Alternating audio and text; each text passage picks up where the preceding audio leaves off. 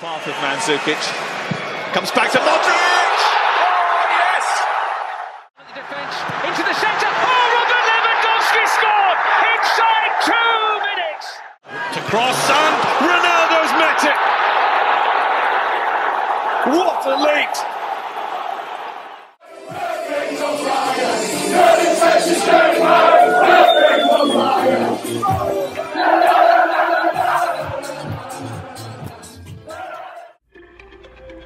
24 equipas, 622 jogadores e um mês recheado de futebol. Sejam bem-vindos ao Euroscout, podcast da ProScout que irá acompanhar o Euro 2020 diariamente. Vamos a isso. Olá a todos, bem-vindos ao Euroscout.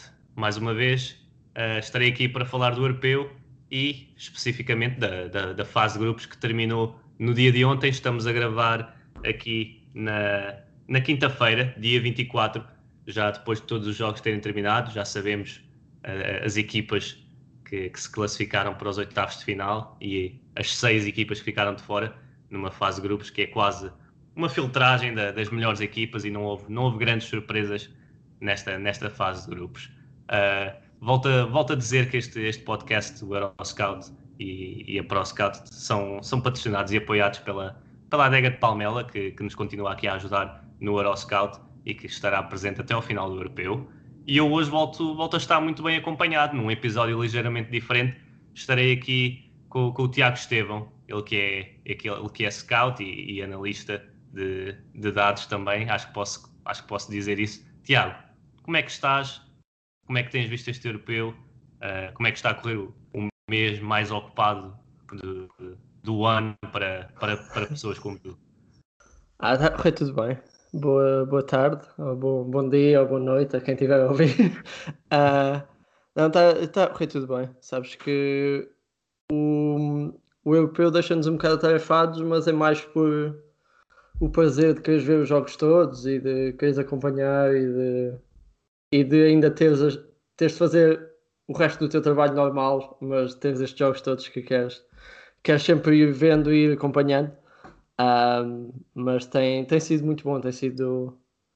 Ah, já fazia falta, tivemos muito tempo sem, uma, sem uma competição grande de, de seleções e, e fazia falta, apesar da época ser longa e de precisarmos um bocadinho de descanso, isto é sempre um, um sentimento diferente estes jogos. Sim, sim, sim, nós também, eu também tenho dito muitas vezes isso, não, não há muitas coisas que, que se assemelhem a, a, uma competição assim de, de seleções e ver jogadores que que normalmente não podemos ver e que agora estão a mais alto nível, ou jogadores que nós até já conhecíamos, e no teu caso deve acontecer várias vezes, jogadores assim, fetiches de, de países menos conhecidos que agora se destacam a este nível. Uh, é sempre, é sempre bom poder ter esta, esta oportunidade ao, ao, mais alto nível, digamos. E quem é que tem sido as tuas equipas, os teus jogadores favoritos, assim, assim muito por alto nesta, nesta fase de grupos? O que é que tens gostado de ver? Eu sei que vês os jogos todos, mas se tivesses que escolher uh, um jogo, quem eram as equipas e os jogadores que querias ver nesse, nesse jogo de, do Europeu até ao momento? Ah, eu acho que assim, os dois jogadores de destaque do Euro até agora, para mim, é o, o Frankie de Jong e o Pogba, se calhar. Uh, acho que ver o, o Frankie no, no assumir um lugar de destaque na Holanda, que também é assim, tiveram uma fase de grupos em que tiveram um grupo muito favorável, é verdade, e um grupo em que podiam ser a força dominante mas é, é, é, sempre bom ver, ver Frankie a jogar e está a fazer um, um torneio brutal. Acho que tem sido, se calhar, dos jogadores mais consistentes. Eh, fez, fez três jogos muito, muito bons e, e depois o, o Pogba. Pronto, são, são dois médios, mas é, é o que é. O Pogba, ver o Pogba num contexto em que se sente claramente livre para espalhar todo o seu talento, algo que ele não, não tende a fazer com tanta consistência a nível de clube, é, é muito bom. O Pogba, assim que chega à seleção, há ali um switch mental qualquer. Um, não só mental, mas também a nível do, do, do contexto tático e, e, tudo mais. Mas é um, é um Pogba totalmente diferente. É um Pogba lhe dá, lhe dá a oportunidade de ser ele mesmo, acho eu. E isso é sempre muito bom. E mesmo numa França, a jogar com, com duas equipas muito fortes, Portugal e Alemanha, uh, ele, faz, ele faz três jogos muito fortes muito bons mesmo, principalmente contra Portugal e contra a Alemanha. jogos que poderiam ser meias finais e finais de europeu, uh, o Pogba assume um, um, lugar de destaque e, portanto, pelo, pelos jogadores, seriam esses dois a, a, destacar. Para mim, até agora, são se calhar os dois melhores jogadores do europeu. E a, a nível de equipas é difícil dizer ainda, sabes? Uh, é verdade que a Holanda e a Itália têm sido as equipas mais dominantes e as equipas mais mais fortes até agora, mas lá está, tiveram fases de grupos relativamente acessíveis e. A Itália a jogar em casa os três jogos também, não é? Sim, exatamente, e portanto são equipas que eu quero ver a ter desafios mais, mais difíceis nas, na, nas, nos próximos jogos, sendo que são duas equipas que mesmo no próximo jogo não vão ter desafios ainda, ainda assim Sim. tão difíceis, não é? A Holanda apanha a República Checa e a Itália apanha a Áustria, sempre interessante de ver, mas muito curioso para ver Itália e Holanda apanharem a, a primeira equipa do seu nível pela frente. Mas sem dúvida são, são duas das equipas a, a, a destacar até agora como forças maiores. E para além, de, para além dessas duas, mencionar a Espanha, que sinceramente, se tivesse uma terceira equipa mais dominante do europeu até agora, apesar de não terem sido primeiros no seu, no seu grupo, é uma Espanha muito forte. Lá está, de novo, uh, jogar os três jogos do grupo em casa, como a Itália, e contra duas equipas, duas não, três equipas uh, relativamente acessíveis, uh, e nem ficaram em primeiro, mas a verdade é que os resultados demonstraram diferenças claras para, para ele se no jogo da, da Espanha. E estamos a falar, hoje é mais fácil de falar porque sim, sim. Uh, ganharam. Até me aconteceu ontem, porque eu, eu, estava, eu estava a partilhar um pouco da a tua opinião quanto à Espanha no, no, podcast que gravámos ontem, logo, logo a seguir aos jogos, porque a Espanha não foi assim tão diferente neste, neste último jogo. Não, não. Acho não, até... que Busquets e Jordi Alba tiveram um nível que, que ajudou a, a desbloquear ali, se calhar, no, no último terço e a equipa esteve mais, mais móvel, mais dominadora, mas foi quase tudo semelhante.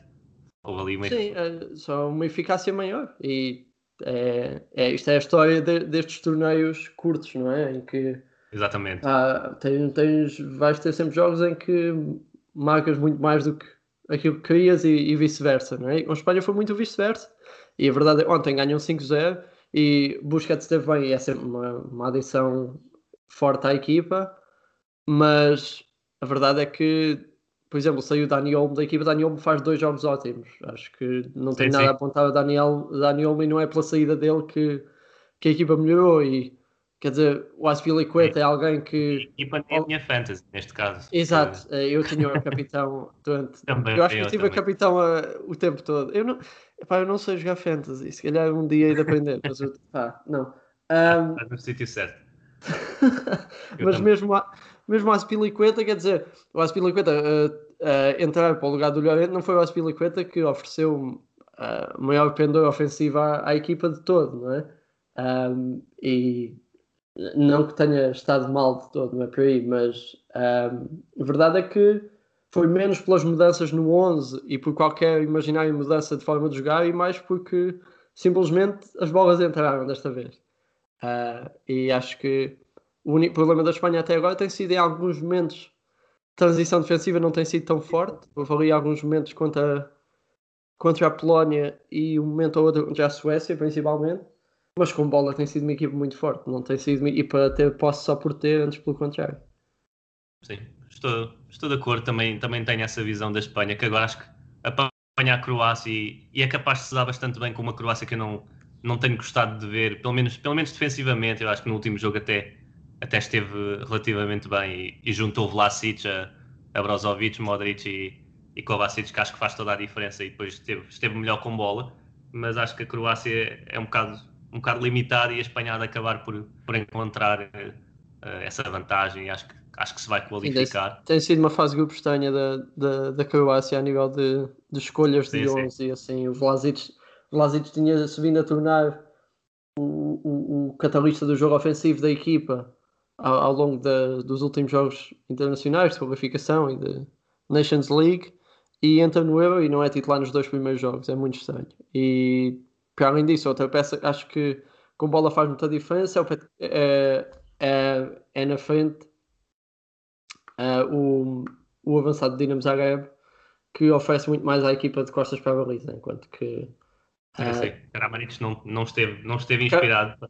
Nem, nem Kramaric nem Rebic são jogadores para, para jogar como novos isolados e, e acabam por, por não, não, não ligar tanto ao, ao resto da equipa. Para além disso, Brozovic entrar ontem faz muita diferença também, tanto com bola como sem.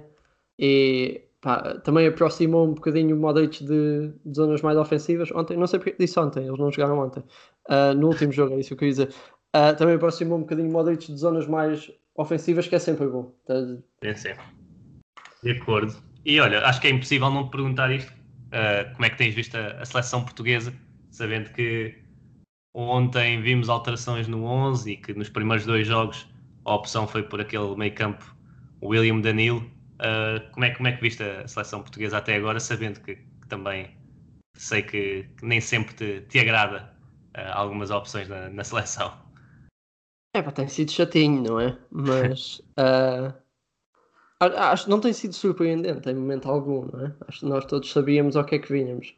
Um, é muito frustrante ver uh, aquele tipo de.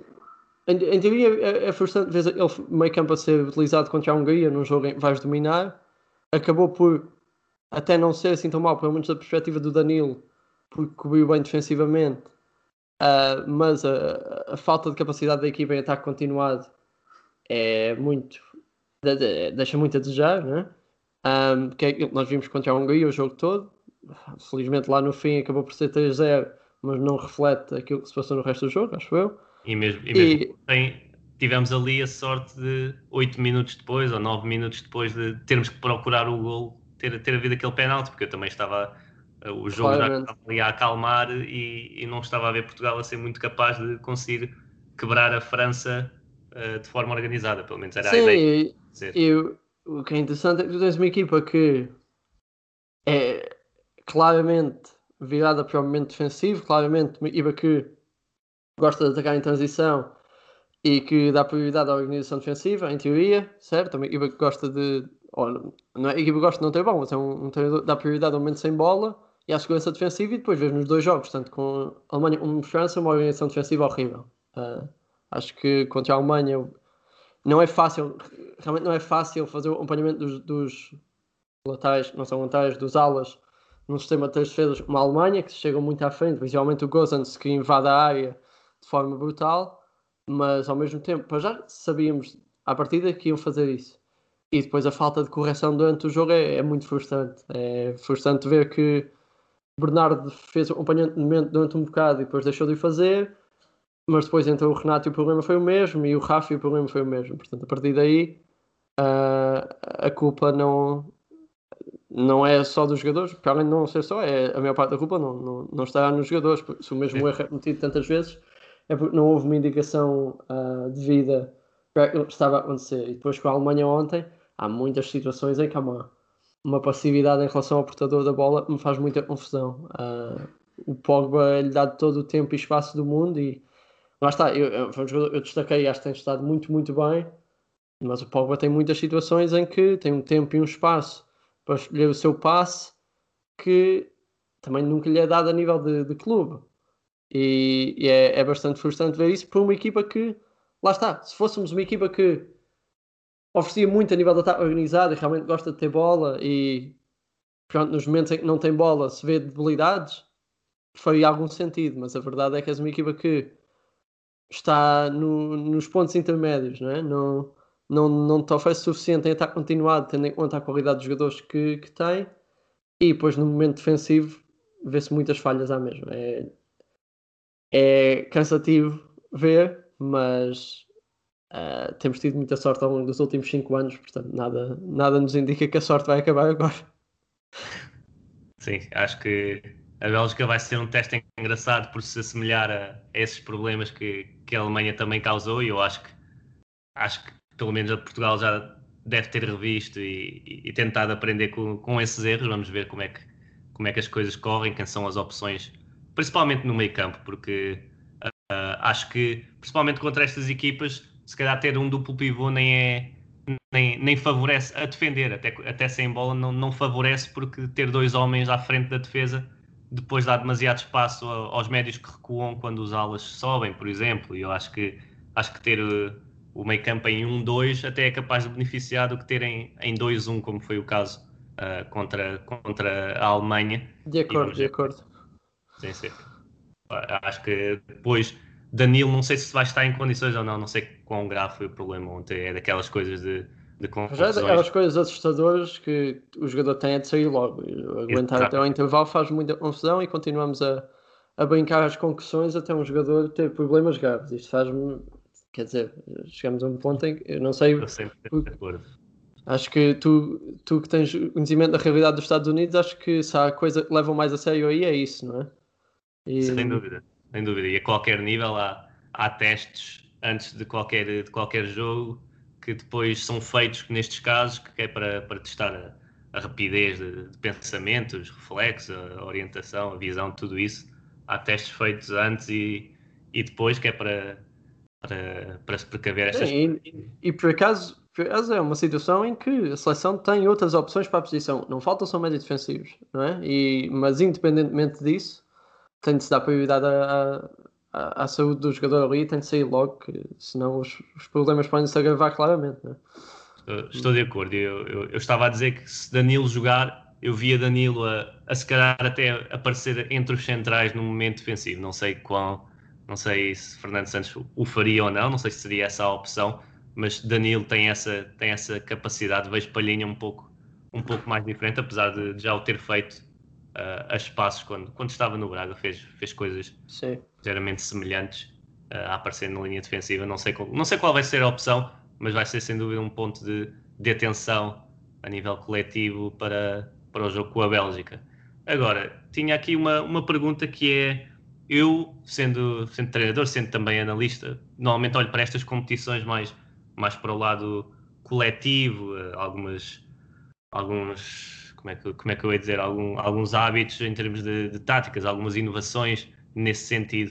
Uh, tu, sabendo que também tens que estar bastante atento ao lado coletivo e que não se pode separar o individual do coletivo, como, como scout, nestas competições grandes, o que é que tu, o que é que tu estás atento? Eu acho que não, a este nível não vai haver assim jogadores que, Acho que não há grandes surpresas. Sejam é. novidade, exatamente. Acho que, este, acho que ninguém faz contratação ia dizer uma coisa que acho que é errada. Ninguém é, é bom, mas, mas, mas fazem, o problema é esse. Mas...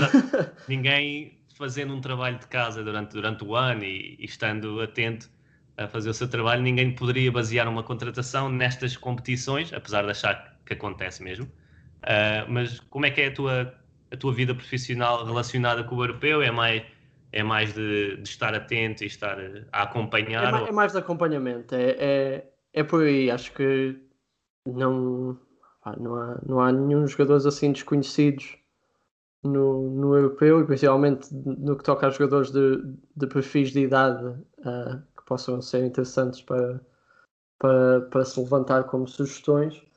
Um, portanto, é mais um acompanhamento dos jogadores que já conheces, que já estão nas tuas listas, e o acompanhamento dos jogadores da própria equipa, que são alguns ainda.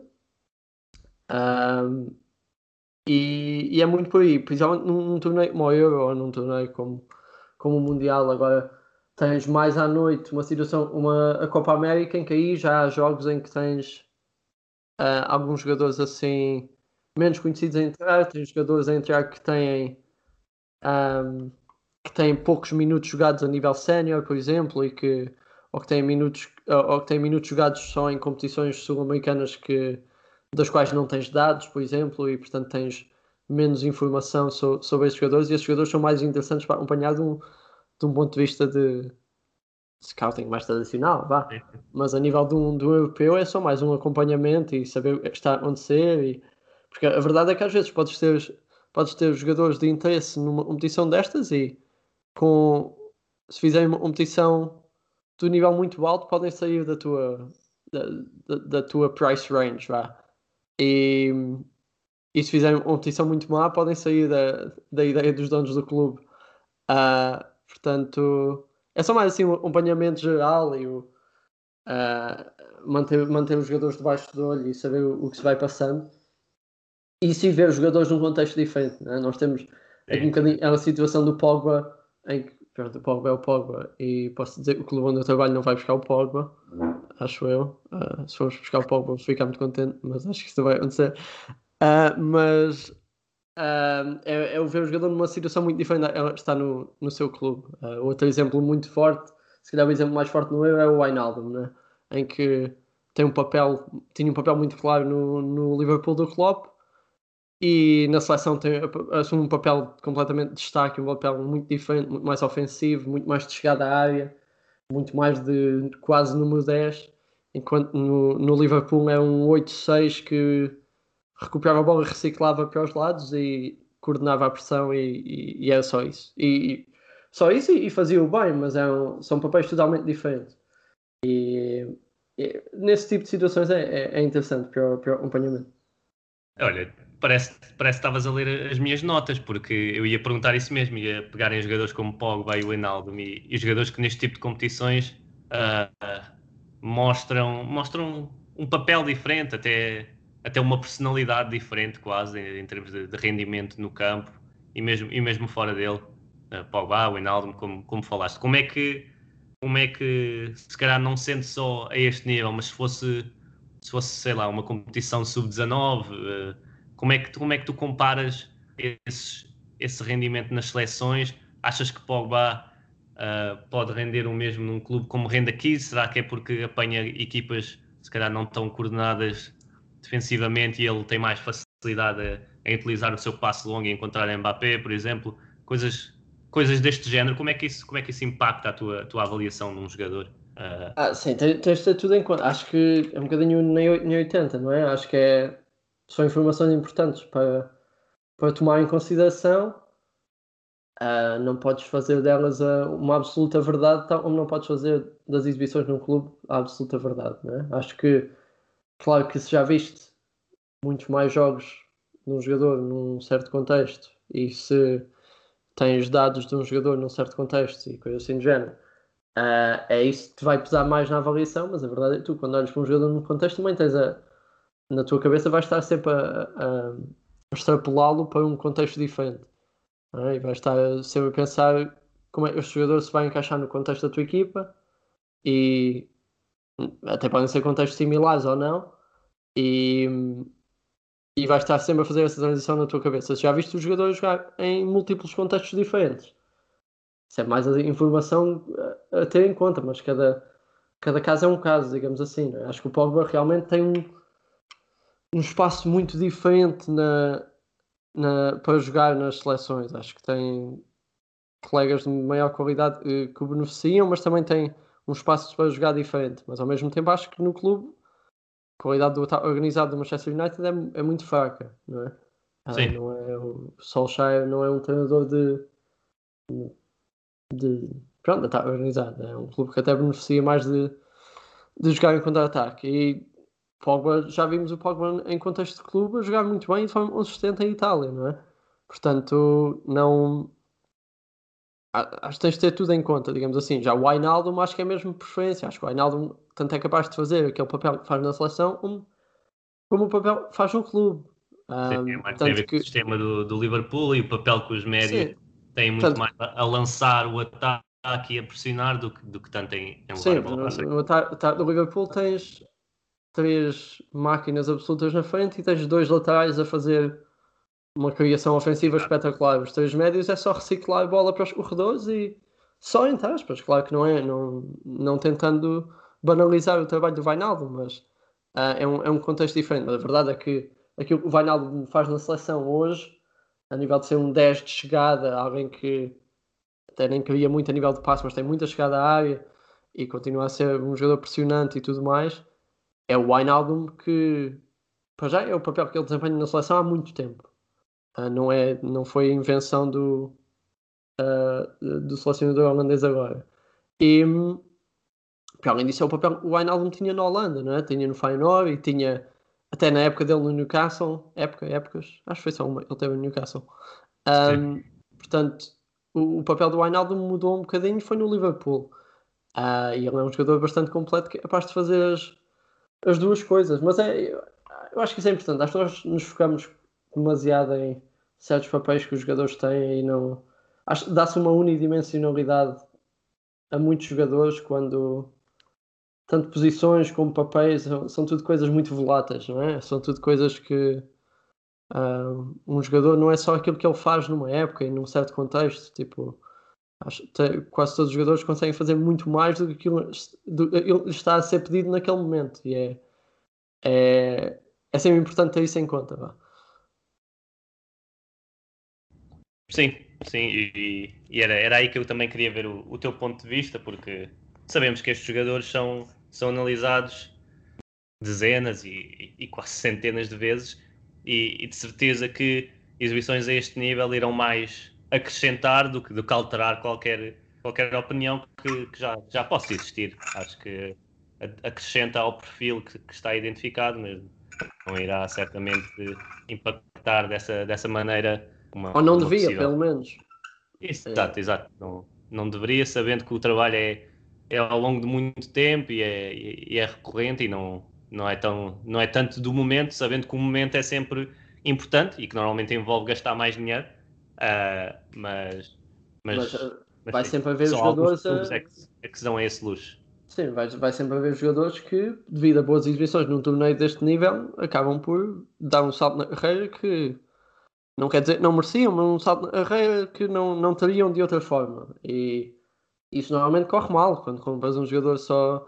Mas este Euro não é, não, é um, não é grande exemplo disso, porque todos, os melhores jogadores do Euro são, são jogadores que ou são de elite ou são jogadores que já eram conhecidos e acho, ninguém, uh, ninguém vai sair deste Euro, exceto se me tiveres a esquecer de alguém, ninguém vai sair deste Euro super valorizado a, ma a mais do que devia, digamos assim. Mas já houve situações no passado, estava, ia tentar lembrar-me de alguma. Uh, a Xavin na altura. Aos, eu estava-me a lembrar de uma um bocadinho, um bocadinho mais, mais, mais mazinha, foi uh, o guarda-redes da Algéria depois do, do Mundial do Brasil. sim, recebe sim. O, o move para Filadélfia, acho eu. E foi horrível, foi horrível. Uh, e pronto, mas foi um guarda-redes que fez grandes edições ali num torneio curto e a nível de clube não, não teve uma carreira boa. E é, é um exemplo um bocadinho nicho, mas foi o exemplo que me fui lembrar.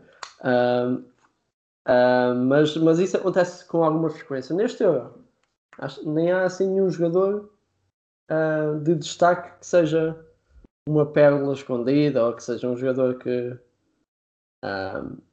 que, que não esteja num clube de elite. Não sei se, estás a ver alguém deste Euro, mas acho que não. Não, não, eu diria que até os, golos, os golos enganam um pouco, mas quem não conhecia Chico, Patrick Chico podia ficar algo surpreendido, e, mas ele já esteve em clubes de, de todo. Sim, já, já gastaram. Exatamente. Já foi 40 milhões para um lado, depois 30 para o outro, portanto, não, não mesmo aí. Diria que tem... se calhar Camarada do Rangers pode, pode valorizar um pouco, Sim. mas já estava no Rangers, já. já Sim, já é, tá... isso é um bom exemplo, assim, alguém assim da Finlândia, mas Uh, ou Shaughnessy, talvez, mas. Sim, sim, sim. Quer dizer. Sim. Mas pronto, são, são jogadores assim um bocadinho nicho, já não vão jogar muito e, e, e não, não será muito por aí. Pronto, tens o exemplo do Shaqiri, que sempre chega a competições de seleção, decide que é a altura dele e, pronto, e a altura dele e a altura dele. E...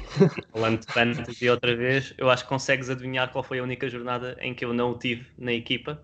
Ah, uh, boa, boa que foi essa mesma em que, que decidiu marcar dois golos e, e, decidir o jogo. Portanto, estamos aqui em, em sintonia em, em, termos de fantasy, uh, com, muito, com muito sucesso, como sempre.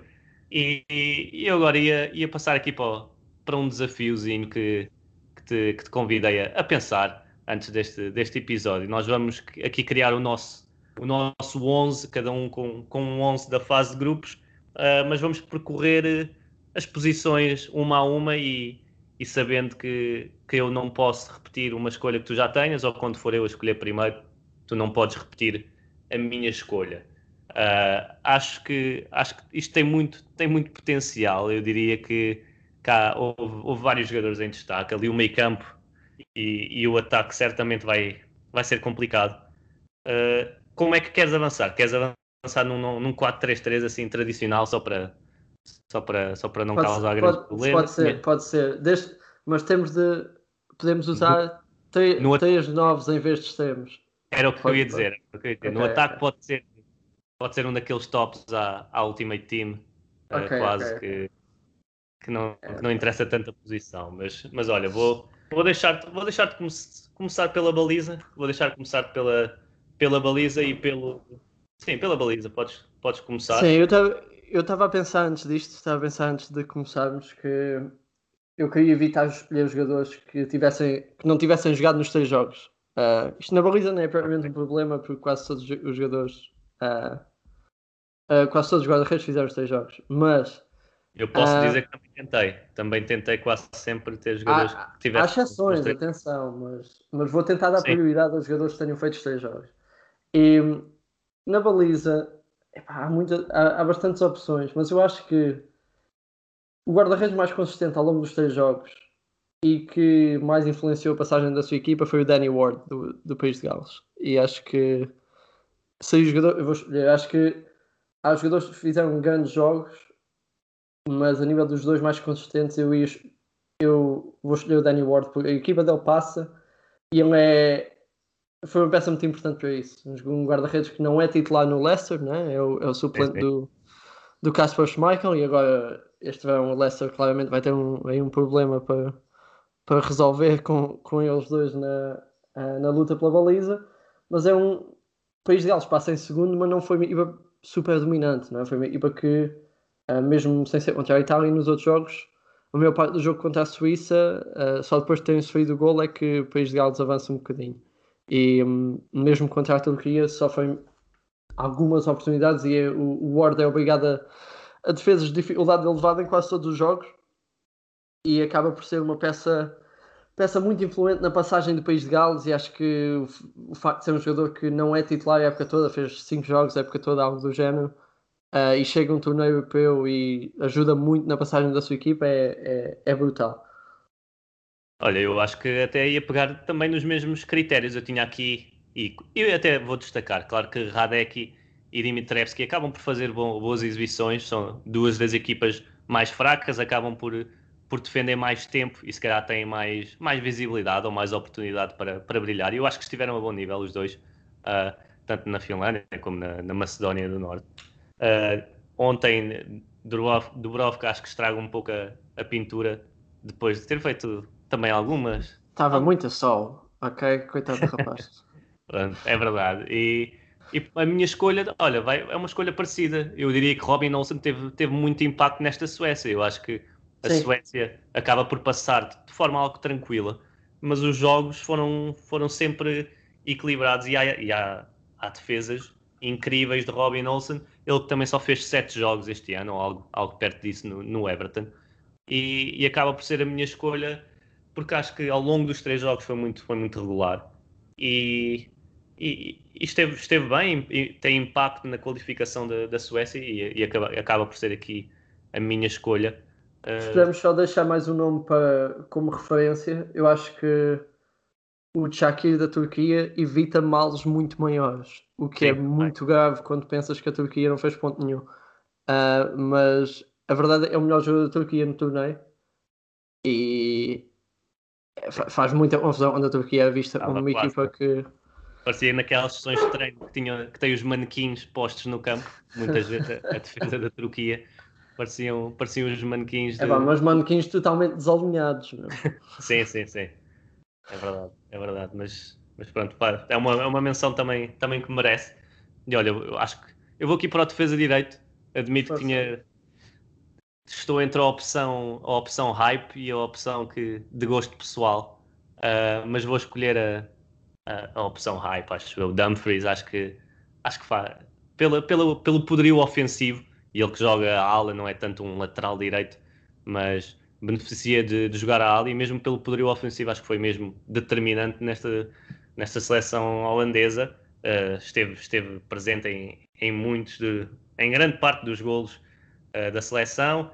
Uh, depois no último jogo sai, sai ao intervalo, mas, mas esteve quase sempre em campo e acaba por, por ser determinante. É daqueles jogadores que, que, se diz que havia clubes interessados e que agora é certo que, que o vão buscar depois deste europeu, deve, deve render algum dinheiro ao seu clube e, e, acaba por ser a minha escolha aqui para a direita. E depois de, de escolheres a tua, eu digo qual era o outro jogador que eu também, também gosto bastante para o corredor direito e que, e que merecia também a minha escolha. Podes, podes avançar com a tua neste caso.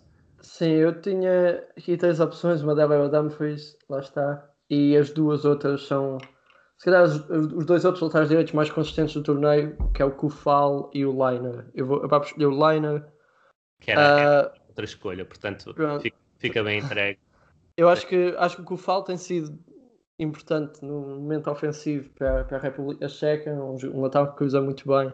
A República Checa tem muitas peças uh, importantes no jogo aéreo, acaba por, por fazer um, um, casamento interessante, mas o Liner tem sido muito importante. O Liner foi dos melhores em campo na vitória da Áustria contra a Macedónia e não faz um jogo particularmente bom contra a Holanda, mas volta a fazer um bom jogo contra a Ucrânia, dois jogos bons em três, faz os faz os 90 minutos em, em todos os jogos, é um jogador que é muito pressionante, defensivamente tem, tem estado bem, um gol, um gol contra, contra a Macedónia, uh, mas é um jogador que oferece bastante defensivamente, cobre muito terreno, acho que é, é um é, é um lateral, não é, não é grande surpresa, porque é um, um regular da Bundesliga e é um jogador muito à Bundesliga, mas acho que, acho que tem estado muito bem, tem sido das peças mais, mais consistentes a, nível de lateral direito no, no torneio. Estou de acordo. E olha, acho que avanço aqui, avanço aqui, se calhar com o outro central e depois tu fazes o central do lado, do lado esquerdo, isto que não interessa muito os lados, mas central do lado esquerdo e o lateral esquerdo, depois fazes tu, fazes tu primeiro. Uh, eu diria que um dos meus centrais, isto, isto também é uma posição que não é, não é mais fácil, uh, mas houve centrais a bom nível não houve assim tantos centrais que fizessem três jogos de grande qualidade, eu diria. É isso, uh, é isso. Nesta posição flutuou um pouco esse, esse rendimento e, e acho que mostra também que o europeu né, nestas fases até, até é equilibrado e, e os jogos dão, dão coisas diferentes.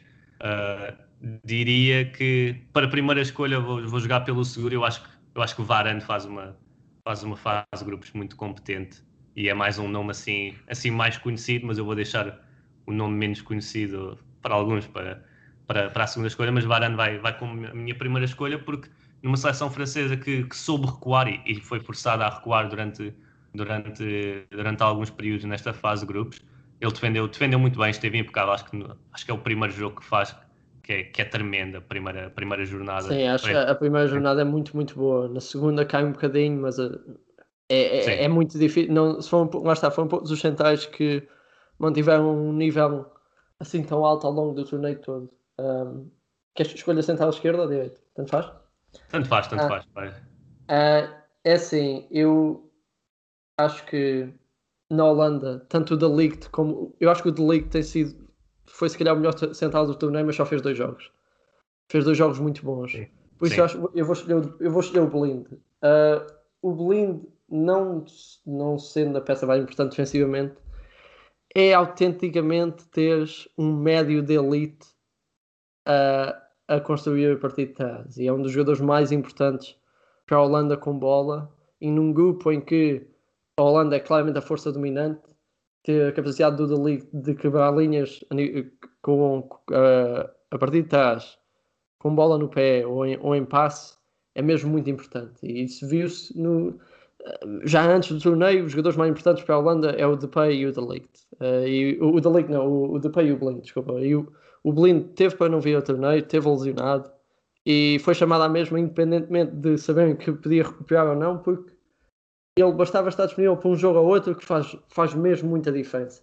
Um jogador inteligentíssimo, uma capacidade de passe brutal e eu sei que é um bocadinho uh, é uma coisa muito moderna escolher um central porque é bom com bola, mas Neste caso, acho que a capacidade com bola do Blind faz mesmo muita diferença. E ele fez os três jogos e, e faz muita diferença para, para a Holanda. E podes escolher agora já o, o teu outro, para, para seres tu a escolher primeiro o central e o, então, e o o meu outro, o meu outro central, uh, lá está, eu acho que o Dalic tem estado muito bem, e, mas fez dois jogos só. Uh, acho que o Alaba tem estado muito bem, mas tem oferecido mais com bola do que sem bola e nem sei se é bem o papel de central. Portanto, eu acho que o outro central vou escolher o Stones. Uh, foi a Inglaterra não sofre gols na, na fase de grupos inteira. Ele é o central, faz os três jogos. Uh, ele é o, o, parceiro natural do, do Maguire que estava lesionado para os primeiros dois e portanto o Stones foi quem foi segurando a casa, entre aspas, não que tenha tido. E, bem, ainda teve bastante trabalho visualmente no jogo com a Escócia, mas não, não apanharam pela frente assim nenhuma força ofensiva destrutiva, mas tem é sempre um central sólido a construir. Uh, foi um perigo nas bolas paradas e ajudou muito no. Uh, acho que foi mais pelos centrais do que pelo guarda-redes que, que a Inglaterra não se foi o gol, por exemplo. E acho que tem sido uma, uma peça importante e sabia-se, tendo em conta que é um jogador vem de uma época boa, ele faz. Uh, ele faz a época quase toda como parceiro do, do Rubem Dias e é ele que é o central vem em melhor forma para, para o europeu da Inglaterra e portanto vai ser Stones e Blind na, na minha dupla defensiva. Sim, olha, eu aqui tive, tive, bastantes, tive bastantes dúvidas e, e, posso estar a ser influenciado pela, pela exibição mais recente até, e que foi contra, contra, contra a Turquia, uh, ali na, na Suíça. A Suíça acaba por ser, sofrer 5 golos nesta fase de grupos, não se pode dizer que é um, um recorde defensivo uh, belíssimo, não é? Mas, mas o, o Akanji, eu acho que apesar de tudo, acaba por, por estar sólido neste, neste torneio no tal último jogo, que é contra a Turquia e, e vale o que vale, não é? Uh, esteve muito bem com bola, mas mesmo sem bola eu acho que acho que é um central que cumpre. Eu tinha aqui, eu não queria tinha aqui o screenar, mas depois também não. Pois sem ser aquele primeiro jogo, lá está. É que o primeiro jogo do screenar é fenomenal, mas depois Exatamente. a casa veio abaixo. E depois também, também olhando se calhar para, para a Itália podia incluir Bonucci, mas foi uma, uma seleção completamente dominadora e, e também entra ali o, apesar de ter, apesar de ter estado presente uh, nos jogos nos jogos todos, ele foi um dos jogadores que não, que não saiu do 11, mas eu vou com, vou com a Akanji, com Bonucci a merecer essa referência, mas a Akanji no último jogo principalmente acho que mostra que é um, é um central que a nível europeu está, está numa boa equipa, mas nem sempre é, é visto, mas acho que é bastante sólido, cumpre, cumpre bastante.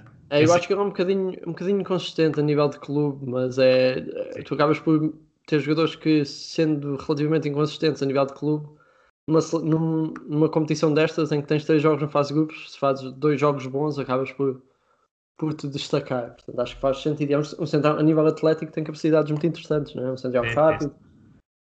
É, é incrível, incrível com bola, consegue defender alto, baixo, uh, tem ali facilidade no, nos duelos, mas também concordo que, que tem sido alguém consistente a, a, nível de clube e, e se não fosse assim, se calhar pelo, pelos dotes físicos que tem e mesmo com bola poderia estar no, noutro patamar, talvez. Uh, mas fica aqui o destaque à Akanji. E qual foi, qual foi o teu lateral esquerdo? Um, eu estou na dúvida entre dois que eu acho que se eu escolher um, tu vais escolher o outro, portanto vão ser os dois mencionados à mesma. Um, mas uh, eu vou acabar por o Robertson. Um, eu estava na dúvida entre o Mela e o Robertson acho que tem, são claramente, para mim pelo menos, uh, os dois destaques a nível de lateral esquerdo. Um, mas o Robertson foi um bocadinho a força do dinamismo ofensivo da, da Escócia e foi, foi, foi mesmo muito importante uma, por uma Escócia que acaba por. Eles saem do torneio em último no seu grupo e apenas com um gol marcado, até um gol fora da área mas é uma Escócia que criou muito mais a nível ofensivo do que se calhar nós estávamos à espera, ou, pelo menos eu estava à espera. Uh, e acabaram por sair. Um outro tipo de perfil ali na frente, porque o espaço existia e, e o que se Sim, notou... a nível de criação também, também existiu bastante. Acho que foi impressionou-me um bocado, uh, mostrou uma face da Escócia que não tem vindo a mostrar nos seus últimos internacionais. Acho que tem sido, tinha sido uma equipa muito direta e que pouco criava de bola corrida e tudo mais, e no Euro, sendo a mesma uma equipa direta, um, tem uma segunda parte com volume de criação muito bom contra a República Checa, e um jogo muito bom com bola frente à, à, à Inglaterra, acho eu, encontrou muitas vezes o, o Shea Adams entre linhas e, e criou muito perigo. Pode ter feito dois, dois golos e acaba por, por fazer Sim. um, mas podia ter feito mais dois golos, pelo menos pela quantidade de, de vezes que chegou à área. Sim, e o, e o Robertson acaba por ser um bocadinho a representação dessa, dessa dinâmica mais ofensiva da Escócia, porque ele, eles são uma equipa que, jogando com três centrais, uma linha que é mesmo de cinco defesas, porque eles defendem mesmo, mesmo com cinco, um, têm um lateral direito muito mais defensivo do que o lateral esquerdo. O lateral direito é o O'Donnell, que é muito mais um jogador de, de trabalho e de pressão e de trabalho defensivo e de cobrir espaços, enquanto que o Robertson tem uma velocidade de cruzamento e de, de progressão com bola diferente, acaba por ter um destaque maior. E para além, de, para além deles terem Tierney e Robertson no mesmo lado, não é? portanto a equipa pende sempre com bola para o, para o lado esquerdo. E ele acaba por ser o, o, o destaque do torneio nesta posição, apesar da, da Escócia ser, ser eliminada. Também acho que é uma, uma boa escolha e, e dentro dos jogadores que fizeram os três jogos, do, do tal critério que estávamos a falar, uh, havia mais dois que eu, que eu tinha aqui na lista. O Mela, sem dúvida, que, que e vai acabar por ser a minha escolha, uh, pelo, também pelo fator defensivo, que a Dinamarca acaba por estar, por estar bem neste, neste, neste europeu defensivamente, uh, ao contrário da outra equipa que eu, que eu ia referir. Uh, e neste último jogo vemos, desde que Miley e Damsgaard acabam por, por jogar juntos, mais, mais ou menos naquele, naquele lado esquerdo, Damsgaard que é muito mais móvel mas, e, acaba por flutuar um pouco na frente, mas Miley dá aquela profundidade no corredor esquerdo que permite à Dinamarca também uh, dar a volta neste dar a volta à, à, qualificação, digamos, neste último jogo. Tem muito poderio nos outros, nos outros jogos também. Eu vi alguns, alguns dados, mesmo com bola, que, que são muito interessantes de, do Milan neste, nesta fase de grupos e, e fica aqui a, a minha escolha para lateral esquerdo. Admito que, e porque, se calhar por não conhecer tão bem o Augustinsson da Suécia, também, também gostei de ver a, a espaços, apesar de defensivamente... Destaca-se sempre nestes torneios, não é? Já, é, já no é. Mundial foi, foi a mesma coisa, a nível de clube. Então ele também é um jogador de boa capacidade de cruzamento e joga num clube que pouco lhe deixa chegar ao último terço, não é? Portanto, há, acaba por Sim, a seleção ter um, um, destaque diferente. Mas é, também concordo que é. Lá está, acho que é um jogador nem oferece muito a nível de progressão, drible e, e coisas do género, mas a nível de. Mas acaba por chegar último sempre. passo e cruzamento. Exato, desde que haja espaço, acaba por ser um jogador perigoso. Até cabecear na área, aconteceu várias vezes neste europeu, algo, algo que, não é, que não é muito normal. Uh, eu acho que esteve a bom nível e depois, claro, havia, havia Spinazzola na Itália que, que faz, faz dois Sim. jogos também de, de, bom nível, não fez os três, mas acho que podemos então avançar para o meio, para o meio campo e sabendo que. Sim, e já destacamos alguns jogadores, mas. Exato, mas... não sei como é que queres fazer isto. Queres que um de nós escolha o meio campo e depois o outro escolha o ataque primeiro? Não sei como é que queres fazer. Tanto faz, pode, pode, podes uh, escolher primeiro o meio campo, tanto faz. Pode okay. ser, pode ser. Então okay, escolhe o teu meio então, campo e eu escolho três diferentes. Para os meus três médios, e isto é, é sempre difícil porque estou a tentar aqui ir ao, ao perfil e depois também já sei que há nomes que tu também podes, podes escolher, mas eu diria que do, o meu meio campo seria Frankie de Jong. Uh, desculpa, desculpa, Tiago. Não, não, acho, estás com toda a razão. Se puderes escolher o meio campo, vais escolher o melhor. Uh, seria Frankie de Jong, depois, claro, uh, teria também.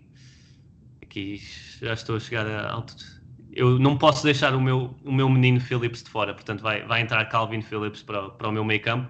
E depois, para, para a terceira peça, e se calhar mais, mais ofensiva, estou aqui entre, entre três nomes, mas, mas diria que teria que ser Pogba, sabendo que já falámos dele Uh, este seria os três do meu meio campo, sabendo que há três ou quatro outras opções que são, que são quase tão boas como, como estas para o meio campo. Eu acho que eu nem, nem justifiquei porque são três nomes que acho que não. Sim, já, já não tínhamos falado só do Calvin Phillips, mas lá está, tem um, um lugar de destaque naquele primeiro jogo e depois foi sempre, sempre uma, peça, uma peça consistente. E sabendo que tu também acompanhavas bastante o, o Championship neste, nestes últimos nos últimos dois anos e, e, quando ele lá estava nós já, já, até já falámos dele há, há, algum tempo e é, é bom, é, é daqueles jogadores que beneficiou do europeu ser este ano, apesar de eu achar que mesmo que fosse no ano passado ele tinha o rendimento, não tinha era se calhar o estatuto para Sim, jogar exato. nesta Inglaterra. Não, não seria chamado, deveria ser, exato. mas se calhar não seria chamado. E, mas beneficiou de, de ser em 2021 e entra de caras e é talvez o melhor jogador inglês nesta, nesta fase de grupos. Uh, há outros a bom nível também, mas é um jogador de destaque sem dúvida. E passo para ti o meio campo, o teu meio campo, uh, e depois podes ir para, para os avançados primeiro, que eu hei de, hei de me adaptar.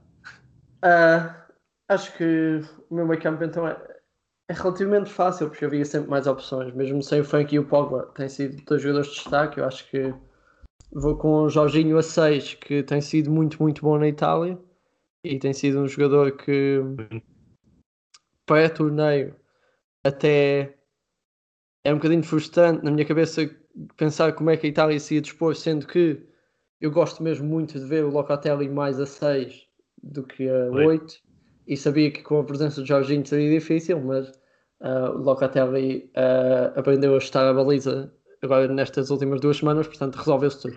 Uh, não, mas a, Jorginho tem estado mesmo muito bem. Acho que fez uma época muito boa e volta aqui a um lugar em que acho que é o lugar que o beneficia mais, ser o 6 isolado de um, num 4-3-3 que tem muita que dá muita prioridade ao jogo de posse é o, o, lugar ideal para o Jorginho ser o Jorginho, que é o Jorginho que era do Sarri e que era do Nápoles.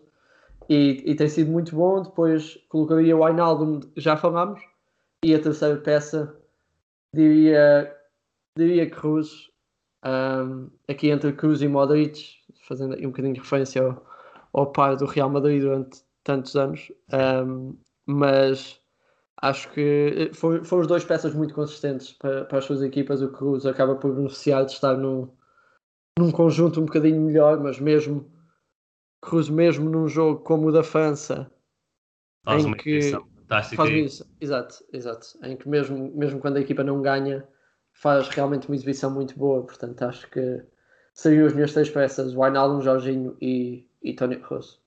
Eu confesso que, que, ainda não vi, ainda não revi o jogo da, da Alemanha com a Hungria, o jogo de ontem. É o único jogo. Que... só ainda, também está tá no processo. Ainda estou, ainda estou em falta. E para terminar, diria que da minha lista, e eu tinha aqui uma lista com, com sete jogadores, acho que só o Malinowski não foi referenciado e porque, verdade, e porque verdade. desaparece na última. Desaparece ele e a seleção, não foi só ele, mas a seleção da Ucrânia desaparece no, no último jogo e se calhar isso tem, tem algum impacto e havia mesmo muitas escolhas de qualidade. Uh, acho que pronto, se formos, formos falar, olhar para Portugal, Renato Sanches neste último jogo até faz uma exibição boa, mas não foi a opção nos outros dois jogos e apesar de se falar Sim. muito dele, não acho que tenha estado uh, ao nível destes jogadores, apesar de ser uma das quando pensamos em médios centro neste, neste europeu, se calhar por sermos portugueses, lembramos de, de Renato Sim, sim, tem, tem sido uma peça de destaque, mas uh, acho que não, não ao nível deste grupo de, acho que sim. de 6 ou 7 que tem estado mesmo no, no topo. Também um, agora, agora tinha, porque para Renato estar, por exemplo, acho que Camará também merecia uma palavrinha, porque já falámos, se calhar não teve a grande, não sim, esteve grande nível, não pôde estar a grande nível também pela, pelo contexto onde está, mas é, era outro jogador que poderia estar, Modric, como falaste, e, e, muito bem. Se calhar até, até se formos falar da, da Macedónia, uh, poderíamos, poderíamos incluir ou não por, por uma outra exibição o, o Badr que o Bardi que, que, não, esteve, não esteve tão bem num dos jogos, mas pronto, havia, havia muitas opções para o meio campo. Sim, sim. Um, bem, e no ataque é Acho que a artilharia toda. Uh, o ataque, duas, da, duas opções são muito fáceis para mim. É, é o Lukaku e o Chic, acho que são muito óbvios. Uh, o Chic tem um torneio brutal quando ninguém esperava. Um, não que seja um jogador, lá está, como nós falámos há pouco, não é um jogador uh, completamente desconhecido, nem nada se pareça, até pelos milhões que já se envolveram na, nas suas transferências, mas um, é, é um jogador que assume um papel de destaque para uma equipa que é uma equipa ok, é uma equipa boa, mas ele tem de, tem de fazer mesmo muito para elevar este nível, da, o nível do ataque da, da República Checa, até porque é um ataque que, uh, se formos ver, tem um trio de jogadores atrás dele, nenhum dos quais é particularmente criativo. São, são três jogadores de trabalho, o Young, o Mazopust e o, e o Darida, mesmo o Darida não é bem um 10, é mais tipo um um box-to-box, que é ok com bola, mas cobre muito terreno e tal. Os dois extremos não são jogadores que vão que, que criam muitas oportunidades. São, o Chico tem de trabalhar muito mesmo uh, por si só e bem, não, não há melhor exemplo disso do que ele marcar aquele gol vai ficar vai ficar para,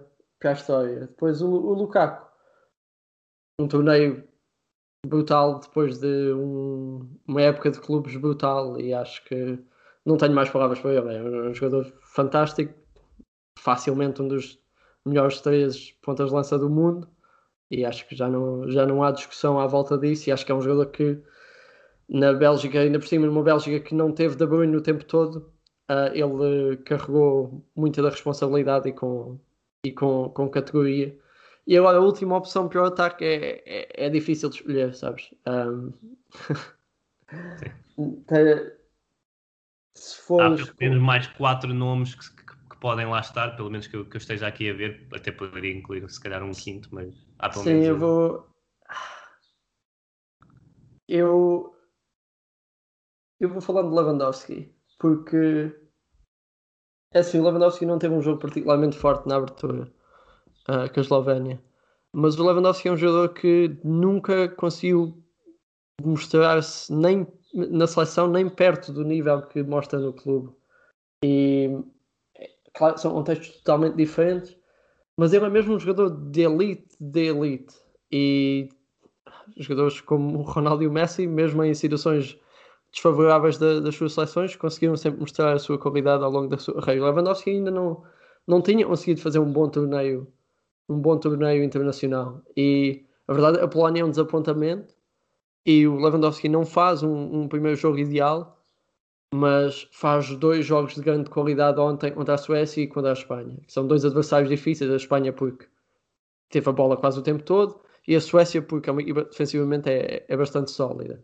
E o Lewandowski sozinho, entre aspas, tentou o máximo que conseguiu carregar esta seleção uh, até ao, até à próxima fase, não conseguiu, mas faz três gols, acho que fez duas exibições muito, muito boas em contextos complicados e é isso que o, que o vai colocar aqui neste último lugar no, do, do meu ataque sobre peças como o Ronaldo ou como mesmo jogadores como o Yarmolenko ou Shaqiri que podiam ser assim opções mais uh, mais fora da caixa. Vou dar um bocadinho de respeito ao Lewandowski porque lá está, teve num contexto muito, muito complicado e desta vez foi, foi, foi figura de destaque e ele não, não tem sido isso ao longo da sua carreira na seleção uh, e, e, desta vez foi. Não chegou, mas foi. Muito bem.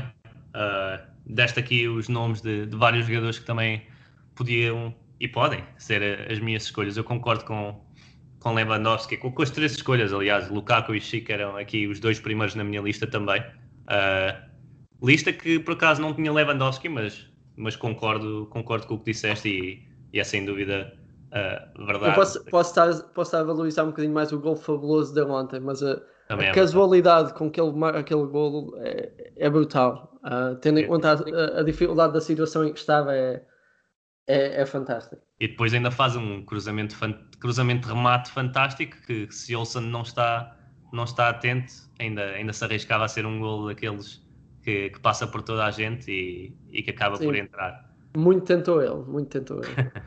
é verdade, é verdade. Agora, para as minhas escolhas, uh, fica, não fica complicado, porque, porque há vários, várias opções e vários jogadores que eu acho que estiveram em destaque.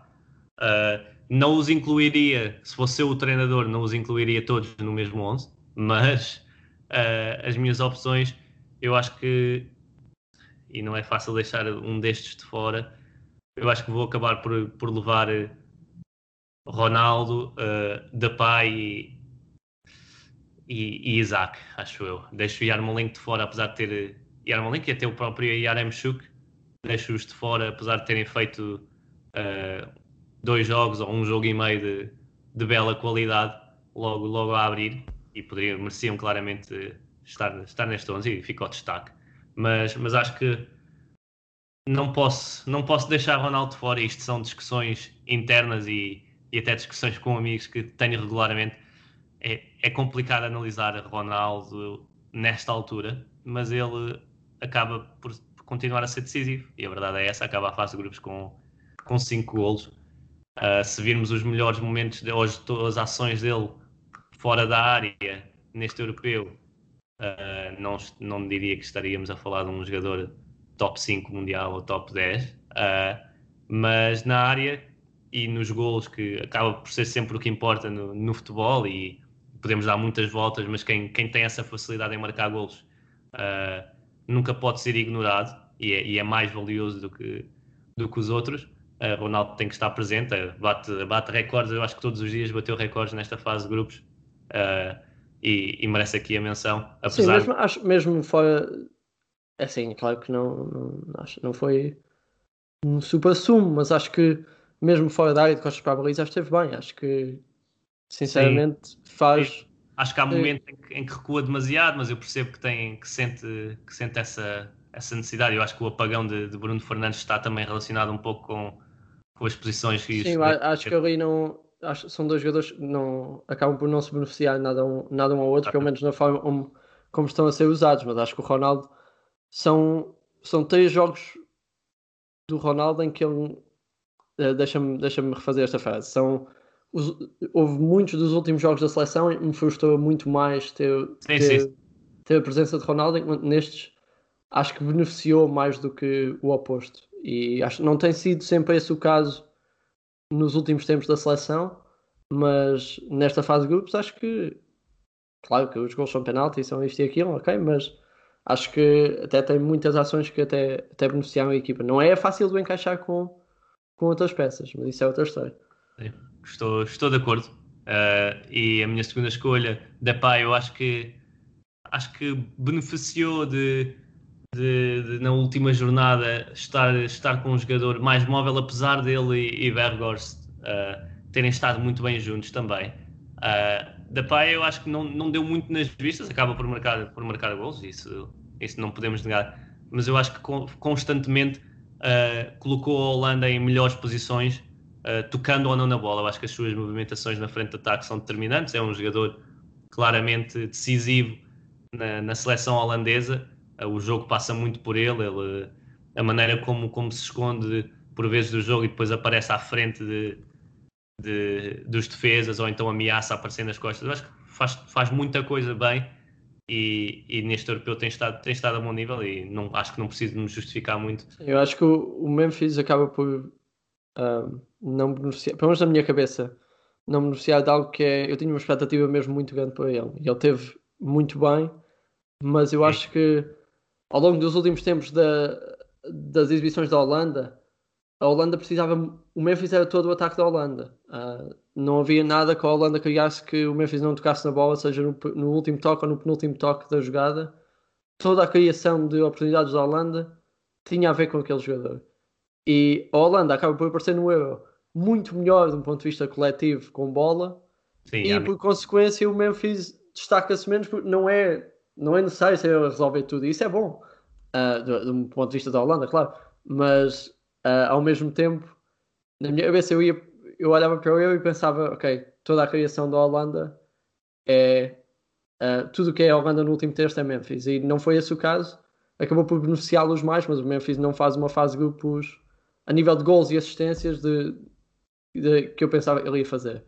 Mas esteve bem, claro. Percebo, bem. percebo. Eu fiquei, fiquei, estou interessado para ver qual vai ser a opção de Debor para, para, a fase, para a fase eliminar, porque Malen eu acho que entra bem e a dupla muito móvel uh, até se deu bem, mas volto a dizer que nos jogos anteriores uh, ter alguém com, com, mais uma referência como Vegas uh, e da pai mais, mais móvel, Memphis, acho, acho que correu bem. Sim, até, acho, que, até acho que pode haver uma, uma situação, desculpa, acho que pode haver uma situação interessante de eles abordarem os primeiros dois jogos potencialmente desta fase com o Vegors são, em teoria, vão jogar contra equipas, assumindo, passam a duas equipas que, Sim. que se fecham mais, e depois para meias finais e, e fase totalmente decisiva contra a equipa maior, entrar o Malan, que não sei se pronto, não sei se o treinador tem coragem para fazer esse tipo de troca, mas a verdade faz sentido, tem, tem duas armas totalmente diferentes para atacar defesas diferentes, né? Também, também era essa a visão que tinha e que poderia, podia beneficiar mais uh, a, seleção holandesa para, para estas eliminatórias, mas claro que nesta altura é sempre jogo a jogo, quase, não é? Não, não se pode prever muito o futuro e os treinadores acabam por jogar mais pelo seguro de, e pelas suas opções do que, do que arriscar tanto. Uh, não, veremos como é que vai ser. Para a última, última opção, é, é quase curioso. Eu escolho o Isaac e ele, ele, se eu não me engano, acaba por, acaba por não marcar nenhum gol nesta fase de grupos. É, não é? é. Fantástico. E eu também pensei nele, mas ao mesmo tempo e tanta gente a marcar golos que não é podia dar no, nos primeiros três, mas ele tem estado mesmo muito bem, mesmo muito bem e joga de forma totalmente diferente ao, ao seu contexto de clube. Sim, e, e eu escolho sendo vá, a sexta escolha das nossas para a frente. Eu acho que sendo uma sexta escolha, uh, podemos esquecer um pouco os golos já, já nesta, nesta fase da, das nossas escolhas. Uh, e é por isso mesmo, dá, dá muito à equipa. Uh, é, tem, sido, tem sido muito importante para, para conseguir haver uma ligação ali da Suécia de, de, do meio campo defensivo para o, para o meio campo ofensivo, uh, sabendo que, que, falta ali no, no meio campo. No, ah, Forsberg joga mais, mais encostado à linha e depois aparece em zonas centrais, uh, mas, mas Isaac foi, foi mesmo a ligação. Houve momentos em que a Suécia esteve inspirada e não precisou tanto dele, mas na maior parte das vezes foi através da sua criação quase, quase do nada, digamos. É, ele que é um jogador tão, de um perfil tão interessante, é, é alto, é, é, também ágil e, e consegue acelerar bem uh, num, num para um com defesas, tem, tem capacidade no drible em espaços relativamente curtos, não é, não é um predestinado tecnicamente, mas, mas tem qualidade e, e, acaba por ser um perfil ali muito, muito interessante, completo e sozinho muitas vezes conseguiu dar esperança a esta Suécia, depois acaba em primeiro lugar do grupo e eu acho que isso tem, tem algum impacto na minha escolha. Sim, ele tem, ele acaba por influenciar muito isso. É, é, o que tu dizes. Ele tem um perfil interessante porque ele não é, na minha opinião, pelo menos, ele não é um jogador particularmente uh, esteticamente apelativo de se ver jogar. Porque Exatamente. ele não é particularmente coordenado e não é. Lá está, é o facto de ser alto e fisicamente robusto, mas, não, mas é magrinho e consegue ultrapassar os jogadores em drible, mas sempre que o faz, parece que está sempre quase a cair, parece que está sempre quase a, a perder controle da posse mas não está, é só mesmo esteticamente. Ele é realmente muito eficaz naquilo que faz. Uh, mas acaba por ser interessante que é. Lá está, não é o, o, o jogador mais. Uh, mais belo de se ver jogar, na minha. Acho que tem qualidade em frente à baliza. Mas faz muita coisa, oferece muita coisa ao jogo e é, é o melhor que podia acontecer à Suécia, uma seleção que. Uma seleção não, um país que a nível de produção de jogadores ofensivos é relativamente fraco não é? Acho que Sim. tanto que tem sempre fosse... alguém de, de Exato. mundial, mas, mas em termos genéricos ah, é relativamente curto, sim. É isso, portanto ele acaba por chegar um, numa altura muito, muito boa para, para, para a Suécia em que lá está, eles têm poucos recursos na frente e por acaso calhou-lhes a fava outra vez de, de, de sair um, um, avançado tão completo que consegue aguentar um tanto na frente. Exato, tão isolado. eu diria que em 25 em 25 anos houve, houve, houve Larsen, houve Ljungberg, houve Ibrahimovic e agora, e agora há Isaac, assim, de classe mundial. Sim, há sempre assim uma peça que, que consegue levar um, o ataque desta equipa para um nível diferente, sendo que é uma equipa que depois se protege bem e pronto, já sabemos que quando chega um torneio destes vamos ver a Suécia em 4-4-2 e a, a defender em, em bloco médio, médio-baixo mas é, é, é, o que é e tem esta, esta peça de, de qualidade diferente uh, com, para lhes dar algo com bola é, é muito interessante. Exatamente, e olha, Tiago, acho que chegamos assim com dois belos 11. Uh, uh, falámos de muitos jogadores uh, que mereceram claramente o destaque. Eu gosto sempre de, desta, deste resumo ou desta revisão quase de, da, da fase de grupos. É, é, é, a fase mais interessante em termos individuais. Depois começa a entrar mais a, o coletivo na, nas fases eliminar e, e, e, também irá ser interessante desse aspecto. Mas obrigado por estares aqui, foi, foi um prazer. Uh, és sempre bem-vindo, como é óbvio. E, e, foi bom para, para, para te ter aqui, para, para manter a, a conversa viva e para também acompanhar, continuar a acompanhar o teu trabalho, que é sempre um gosto. Não, obrigado, obrigado. Foi, foi ótimo ter uma plataforma para, para discutir um bocadinho o que temos visto e, e tudo mais. Dá... É bom, é, é, é bom termos este bocadinho de partilha e acho que estamos de acordo na maior parte das coisas, mas mesmo assim, mesmo assim é interessante. Sim, sim, é, é, verdade. Podia, devia ter convidado alguém assim com, com opiniões mais, mais controversas ou, ou distintas de, das minhas para, para, para ter mais, mais views. Para ter mais pica. Exatamente. Mas pronto, uh, ficámos contigo, acho que ficámos muito, muito bem servidos. E, e agradeço-te mais uma vez e, e agradeço a quem, a quem nos tem ouvido ao longo do europeu. Iremos continuar e já sabem todos, quase todos ou quase todos os dias, agora irá haver mais, mais pausas no calendário. Iremos estar aqui no, no Euroscout sempre a acompanhar o europeu. Muito obrigado a quem nos ouve, um grande abraço e até amanhã. Este episódio sairá sexta-feira. Até amanhã, onde iremos estar a falar dos primeiros jogos dos oitavos de final. Um grande abraço.